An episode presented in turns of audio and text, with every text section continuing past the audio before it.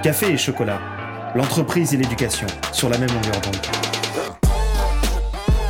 Chers toutes, chers tous, quel plaisir de vous retrouver une nouvelle fois en 2023 pour cette 17e édition de Café et Chocolat, coproduite par Radio KPMG et Rêve la radio étudiante de l'ESSEC. Au micro, Virgile Legendre, chroniqueur auditeur et membre de Rêve. Je suis ravi de vous présenter cette nouvelle émission qui, depuis sa création, fait honneur à sa mission, mettre l'entreprise et l'éducation sur la même longueur d'onde.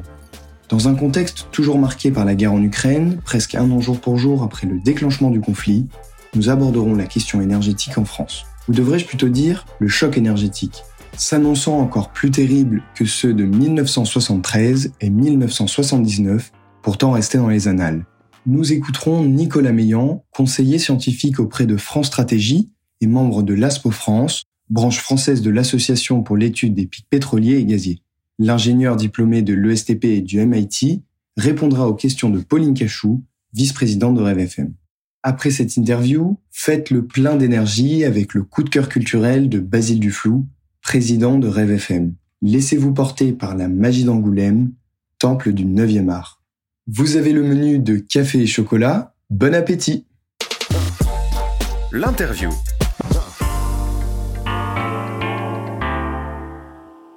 Aujourd'hui, nous recevons Nicolas Meillan, ingénieur de formation. Vous avez démarré votre carrière professionnelle comme ingénieur dans le secteur automobile avant de devenir consultant en stratégie sur les secteurs du transport et de l'énergie. Vous avez ensuite été conseiller scientifique auprès de France Stratégie et faites partie des éconoclastes et de l'ASPO France, une association pour l'étude des pics pétroliers et gaziers.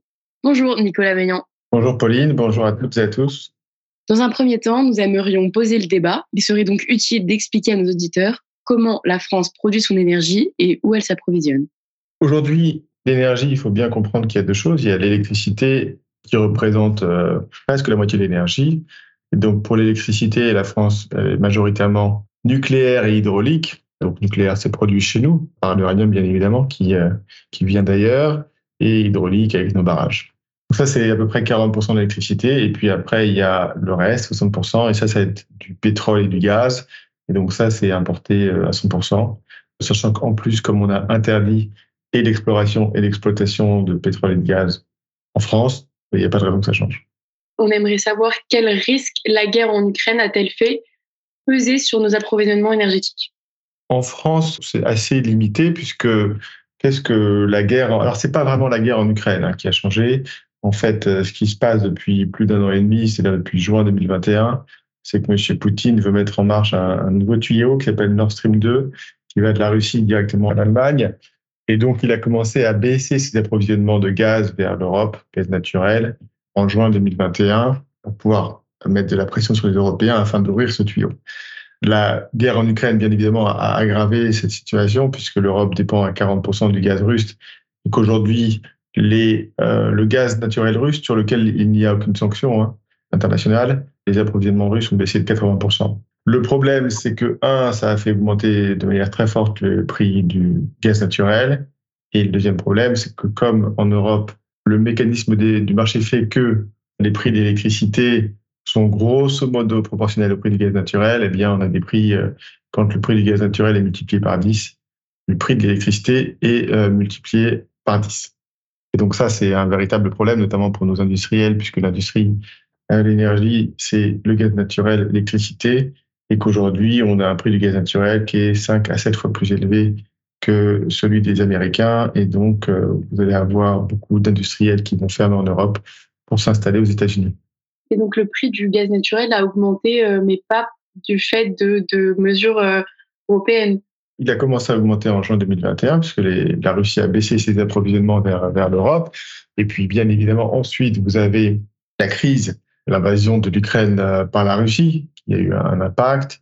Puis la Russie qui a fermé le pipeline Nord Stream 1, qui a aussi eu un impact. Et ce qui fait qu'aujourd'hui, comme la Russie a baissé de 80% ses approvisionnements vers l'Europe, et qu'on allait s'approvisionner sur un marché qu'on appelle le marché du LNG, c'est le marché du gaz naturel liquide. Et là, malheureusement, c'est un marché où on a de la concurrence avec euh, des gens comme euh, la Corée du Sud, le Japon, la Chine, l'Inde. Ben, qu'est-ce qui s'est passé? Ben, ça, a fait, ça a fait monter les prix. Alors, il ne faut pas oublier quelque chose, c'est que l'an dernier, on a été un petit peu sauvé par un, un cavalier blanc dont personne ne parle, avait les blancs qui s'appellent la Chine. Pourquoi? Parce que la Chine avait encore, en début d'année dernière, la stratégie zéro Covid, qui avait un impact sur son économie et donc sur sa consommation de pétrole et de gaz. Et donc, ils nous ont revendu à prix d'or des cargaisons de, gaz naturel liquide, 45 bateaux. En gros, ils les achetaient, ils les achetaient 10 millions, ils nous vendu 20 millions, prix double. Euh, et donc, c'est pour ça qu'on a eu du gaz naturel en Europe cette année. Changement de programme en décembre, puisque la Chine a mis fin à sa stratégie zéro Covid. Et donc, euh, eh bien, le marché en 2023, la question c'est, sera-t-on en mesure de remplir nos réservoirs d'ici la fin de l'année?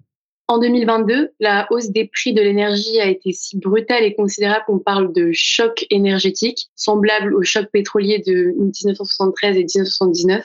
Pourquoi une telle augmentation des prix est-elle pérenne et va-t-elle continuer donc en 2023 Effectivement, il y a eu des chocs pétroliers 73-79. Là, en fait, c'est trois fois pire. Puisqu'on a un choc pétrolier, on a un choc gazier et on a un choc, entre guillemets, électricité. Et donc, on a ces trois chocs en même temps. Pourquoi? Bah Parce que sur le pétrole, ça fait depuis 2014 que les, investissements ont diminué dans la recherche de nouveaux champs de pétrole et l'exploration, puisqu'on demande aux, pétroliers d'arrêter, parce que c'est mauvais pour le climat. Et donc, on a beaucoup moins de nouveaux champs de pétrole qui sont mis en, route euh, et qu'on a eu un choc avec le Covid, si vous voulez, où euh, comme on a tout arrêté, arrêté toute l'économie et qu'après, quand on l'a fait repartir, on a injecté des milliards de dollars euh, des banques centrales, eh bien, ce qu'on a eu un choc inflationniste, hein, c'est-à-dire que l'offre a pris plus de temps que la demande à repartir, ce qui a fait augmenter les prix. Donc ça, c'est une des premières raisons. Sur le gaz naturel, là, le choc qu'on a, c'est un choc qui est lié aux différends qu'on a avec la Russie et les États-Unis sur ce, tuyau, hein, Nord Stream 2, dont les États-Unis euh, n'ont jamais voulu, hein, puisqu'ils veulent absolument essayer de décrocher euh, l'Allemagne et l'Europe de la Russie. A priori, ils sont pas très très loin d'avoir réussi. Et puis, il y a un dernier choc qui est le choc électrique, électricité, parce qu'en fait, depuis une dizaine d'années en Europe, euh, il y a un fort euh, développement des énergies renouvelables intermittentes. Mais ce qui a amené à rendre un certain nombre de capacités classiques, pilotables, peuvent être des centrales à gaz, charbon, nucléaire, moins rentables, elles ont été fermées Sauf que le jour où, euh, vous avez euh, pas de vent, pas de soleil, ben, il n'y a pas de centrale non plus. Et donc, c'est ce qui s'est passé cet hiver. On n'était pas très loin d'un blackout. Blackout aggravé par le problème de notre problème en France de, de nucléaire avec à la fois des corrosions sous contrainte, donc des problèmes identifiés sur les centrales, qui ont amené EDF euh, e à arrêter d'un seul coup 10 centrales nucléaires. Bon, j'aurais peut-être pu les faire les unes après les autres. Et puis, on a aussi de toute façon entre maintenant et 2025 ce qu'on appelle le programme du grand carénage, euh, dont le but est de faire passer la durée de vie de 40 ans à 50 ans. Et donc, c'est des maintenances qui durent plus longtemps et qui fait qu'on a une disponibilité plus faible. Et donc, tous ces éléments combinés ensemble fait qu'on a malheureusement ce triple choc. Et si sur le pétrole, entre guillemets, c'est limité, on est monté à 80, 90 dollars, 120 dollars, 30, 40% maximum. Sur le gaz, euh, il faut avoir en tête que les prix du gaz, c'était entre 15 et 25 euros du mégawattheure depuis 10 ans et qu'on est monté à 350 euh, euros. Donc on a fait plus que x10. Et sur l'électricité, euh, le prix de l'électricité, c'est entre les prix de gros, hein, bien sûr, c'est entre 30 et 50 euros du mégawattheure. Et là, on est monté à plus de 1000. Donc c'est plus que x20. Donc x20, euh, c'est considérable. Et malheureusement, c'est catastrophique pour nos artisans, pour nos PME et pour nos industriels.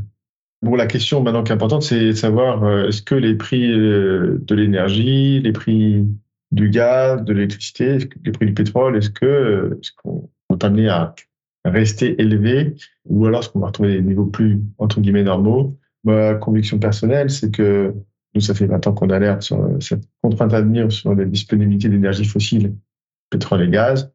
Et donc là, on est en train de passer du monde d'avant, qui était un monde où l'énergie était bon marché. Hein. Je rappelle que un litre de pétrole, ça coûte moins cher qu'un litre d'eau, ceux qui ne savent pas. Et là, on rentre dans le monde d'après. Et le monde d'après, c'est un monde où l'énergie va devenir de plus en plus chère.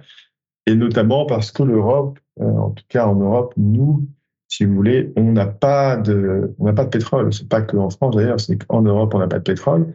il y en a un petit peu en Norvège, qui fait partie de l'Europe, mais pas de l'Union européenne. On n'a pas de gaz non plus. Et en plus, on s'interdit d'aller en chercher. Par contre, on ne s'interdit pas, par exemple, d'aller acheter du gaz de schiste aux Américains du pétrole de schiste, alors que leur extraction est interdite chez nous. Ma conviction, malheureusement, c'est que les prix vont rester élevés et qu'il va falloir vraiment apprendre à en consommer de moins en moins, à réduire euh, notre exposition, parce qu'aujourd'hui, vous avez quand même euh, des entreprises qui mettent la clé sous la porte, tout simplement parce qu'elles ne peuvent plus payer leurs factures d'électricité et de gaz. Mais euh, par exemple, pour le cas de cet hiver où EDF avait annoncé des éventuelles coupures, on a vu qu'on n'a pas été confronté à cette situation. Est-ce que vous auriez par exemple une, explication de ce phénomène et pourquoi aussi euh, on, s'attendait à une situation encore plus catastrophique que ce que ça a été? Non, on a eu, euh, on a eu de la chance. Euh, ça, se joue, ça se joue à ça. Hein. Il y a eu un jour très très tendu, par exemple, qui était le lundi 12 décembre. Passé une pointe à 19h de plus de 80, 80 gigawatts. On a eu, on a eu de la chance. C'était très très serré. On a même fait des, on a fait des délestages. EDF a fait des délestages, mais des délestages d'industriels, c'est des choses qui sont déjà prévues, anticipées. Et l'étape d'après, c'était d'aller couper le courant de, gens particuliers. Donc, euh, ça a été très compliqué. On, a, on a vraiment de la chance et, et malheureusement, pour les prochaines années, on ne sait pas comment on va s'en sortir. On s'en est sorti en Europe grâce aux centrales à charbon. La centrale à charbon en France, qu'on a ouverte, Saint-Avold, qui est juste à côté d'ailleurs de Fessenheim. Hein. Donc, euh, Fessenheim, c'était trois centrales à charbon de Saint-Avold. On a ouvert des centrales euh, au Royaume-Uni, on en a ouvert aux Pays-Bas, euh, beaucoup en Allemagne aussi. Donc, on s'en est sorti grâce au charbon, qui malheureusement vient aussi avec quelques petits désagréments de particules, avec une période assez polluée d'ailleurs en décembre. Donc, c'est vrai que le marché de l'électricité a été encadré en France pendant longtemps. Donc, où est-ce qu'on en est aujourd'hui? Quelles sont les perspectives d'avenir? Et est-ce que, par exemple, l'ouverture à la concurrence de ce marché pourrait être pertinente pour faire face à la hausse des prix? Le marché de l'électricité, il est encadré de moins en moins. Vous avez alors l'ouverture de la concurrence du marché de l'électricité, elle date de 1990. Hein. Ça fait 30 ans qu'on l'a ouvert à la concurrence. Euh, et donc petit à petit, qu'est-ce que fait l'ouverture à la concurrence? Elle fait que, en gros, c'est un marché européen unique. Euh, on améliore les interconnexions entre les pays qui peuvent plus facilement échanger de l'électricité entre eux.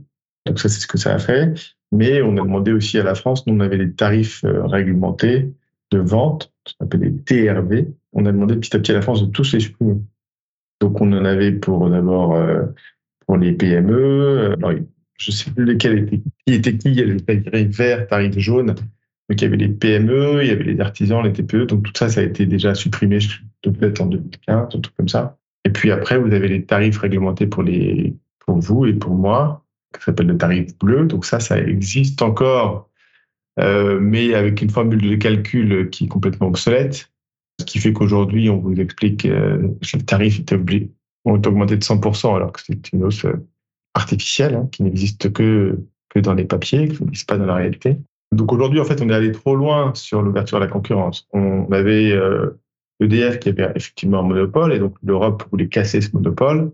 Et donc aujourd'hui, on a plus de 125 euh, producteurs d'électricité alternatifs qui ne produisent pas un seul mégawattheure pour la plupart d'entre eux. Qu'est-ce qu'ils font ces gens-là? Bah, Ils produisent des factures et EDF leur revend l'électricité euh, au prix coûtant et, ils la revendent aux consommateurs. Donc c'est pour cette raison aujourd'hui, notamment par un mécanisme de fixation des prix, que votre facture a théoriquement augmenté de 100%, mais qu'elle a été ramenée à 15% de hausse grâce au gouvernement.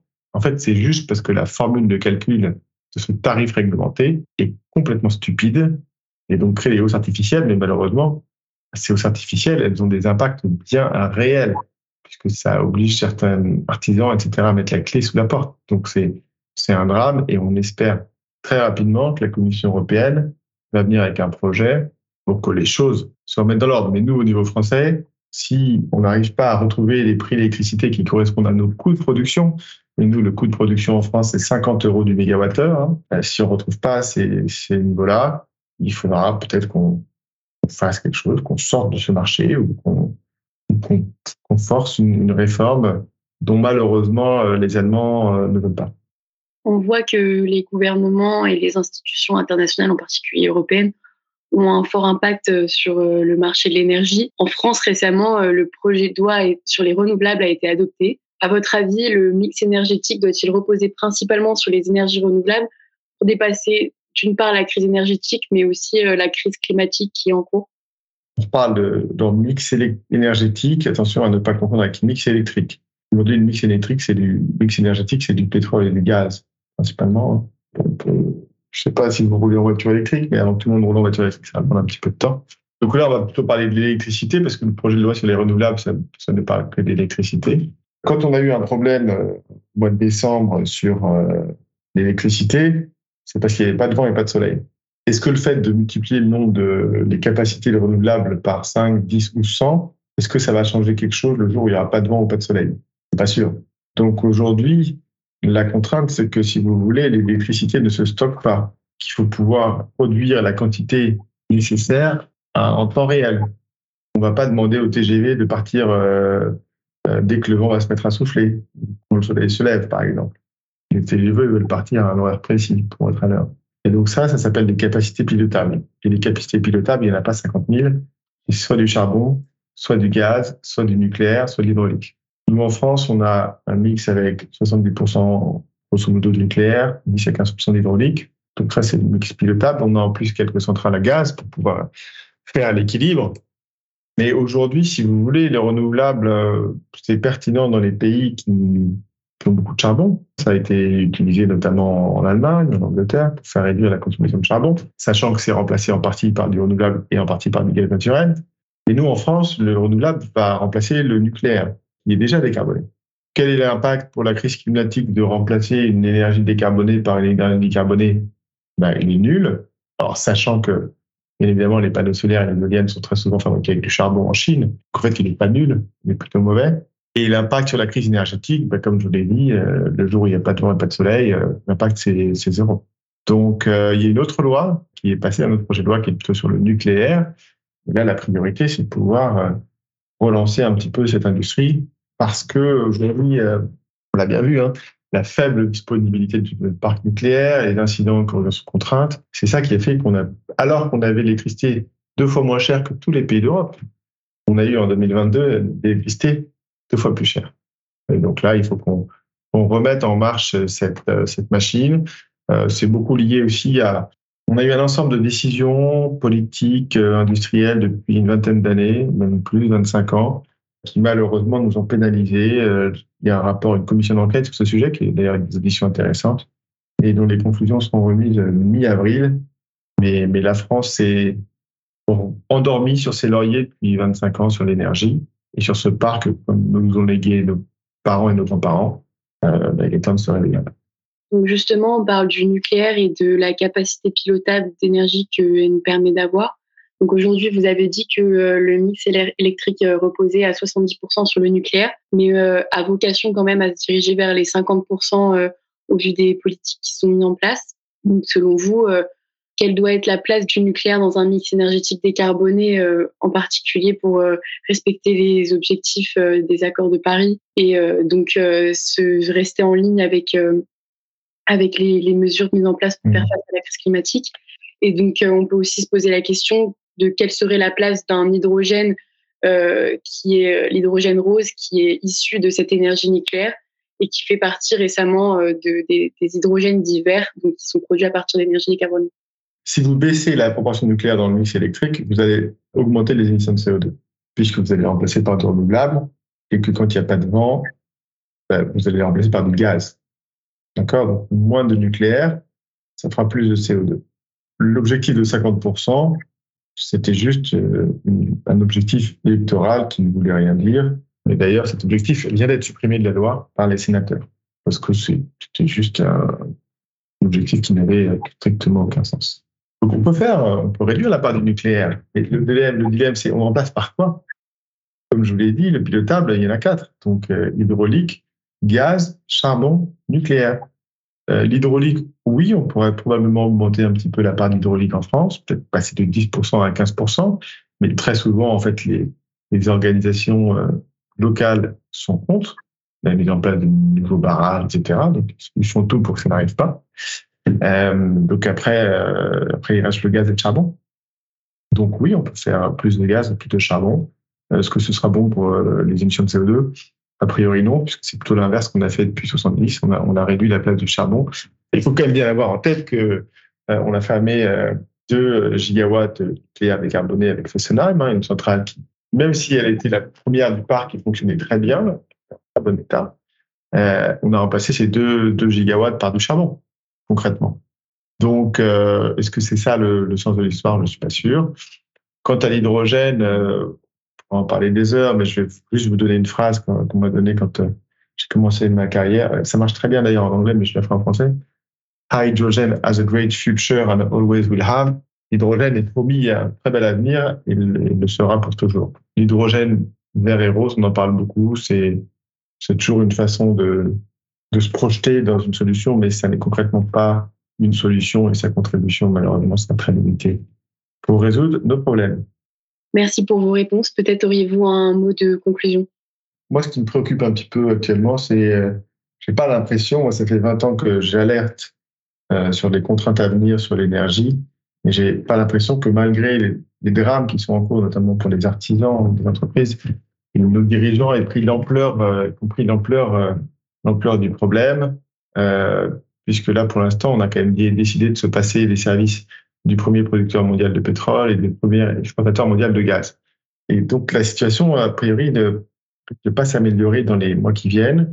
Euh, moi, personnellement, ça fait plusieurs années, j'avais, quand j'étais à France Stratégie, proposé une mesure pour réduire la consommation de pétrole russe. Euh, donc, euh, en encourageant des voitures plus petites, qui ont commencé à consommer moins de pétrole et donc moins de pétrole russe.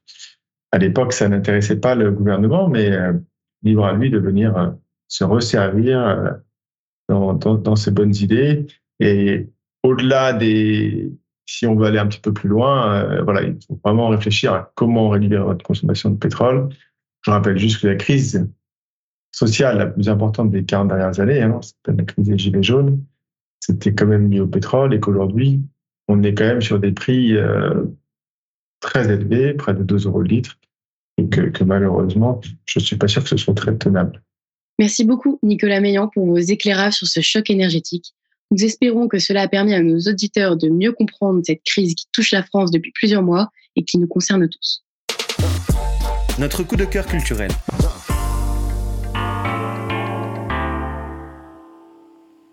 Du 26 au 29 janvier 2023 a eu lieu le festival d'Angoulême, ville où les fans de BD se réunissent depuis 50 ans pour célébrer le 9e art, cet univers où dessin et écrit s'embrassent, univers au sein duquel j'ai grandi en me bornant d'abord à quelques titres classiques, mythiques même, Astérix, Lucky Luke, Tintin ou les tuniques bleues.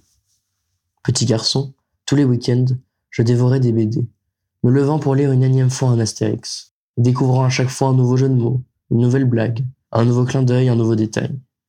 Quand ce n'était pas Astérix pour rire, c'était Lucky Luke, pour assouvir ma soif d'aventure. Jamais lassé, je relis encore aujourd'hui ces mêmes sagas. Ce n'est que tardivement que je me suis lancé à la découverte de nouveaux titres, un peu plus modernes, un peu moins connus. C'est pourquoi aujourd'hui, je souhaite vous parler d'Undertaker, une BD western écrite par Xavier Dorison, dessinée par Ralph Meyer et coloriée par Caroline Delabie. Composée à ce jour de six tomes, cette série nous transporte dans l'univers mystérieux et ténébreux du western, où vous suivrez Jonas Crow, croque-mort accompagné de son fidèle vautour. Aussi lugubre que le croque-mort de Lucky Luke, mais bien moins cynique, Jonas Crow est un personnage attachant, que vous aurez envie de suivre dans toutes ses aventures. Répartie cinglante, couleurs flamboyantes, humour noir, dessin réalisé avec une précision chirurgicale, réflexion sur la solitude et la morale humaine, et j'en passe. Tout est pensé et construit pour qu'on admire ce chef-d'œuvre de BD. Et si vous accrochez, vous pourrez ensuite lire Blueberry, référence en termes de western, et modèle d'inspiration et d'admiration pour les auteurs d'Undertaker. Un week-end, un matin, un soir, accordez-vous quelques heures. Réouvrez vos vieilles planches adorées et replongez-vous dans cette expérience unique. L'odeur caractéristique de la bande dessinée, les tomes qui s'empilent de manière frénétique pour arriver au bout de l'intrigue, la beauté des paysages, l'élégance des personnages. Rien ne vaut une belle BD pour voyager.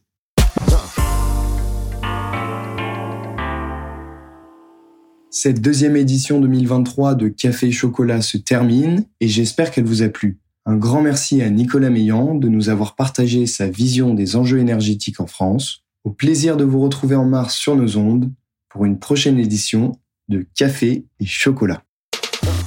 Café et chocolat, une émission de Radio KPMG et de Rêve FM.